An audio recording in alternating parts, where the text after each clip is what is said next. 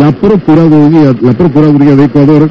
que representa al país en litigios eh, internacionales, expresó hoy su desacuerdo con la decisión de un tribunal arbitral de declararse competente para juzgar la demanda de la petrolera estadounidense Chevron en un caso sobre contaminación en la Amazonía. Durante el proceso, la Procuraduría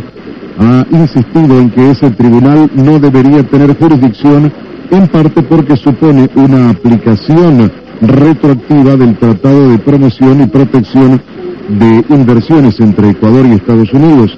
Ese acuerdo entró en vigencia en 1997 según la Procuraduría, mientras que el contrato de operaciones de Texaco, que posteriormente fue adquirida por Chevron, terminó en 1992.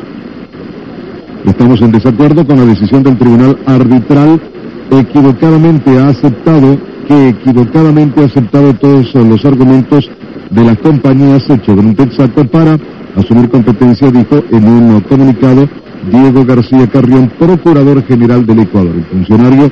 criticó que ese tribunal afirme su jurisdicción sobre una disputa en la que la República del Ecuador no es parte, y más grave aún, para actuar como un tribunal que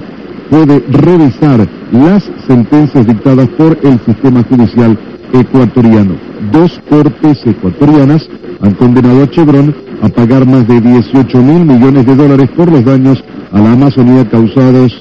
a su juicio por Texaco de 1964 a 1990 y el caso está ahora en manos de la Corte Nacional de Justicia.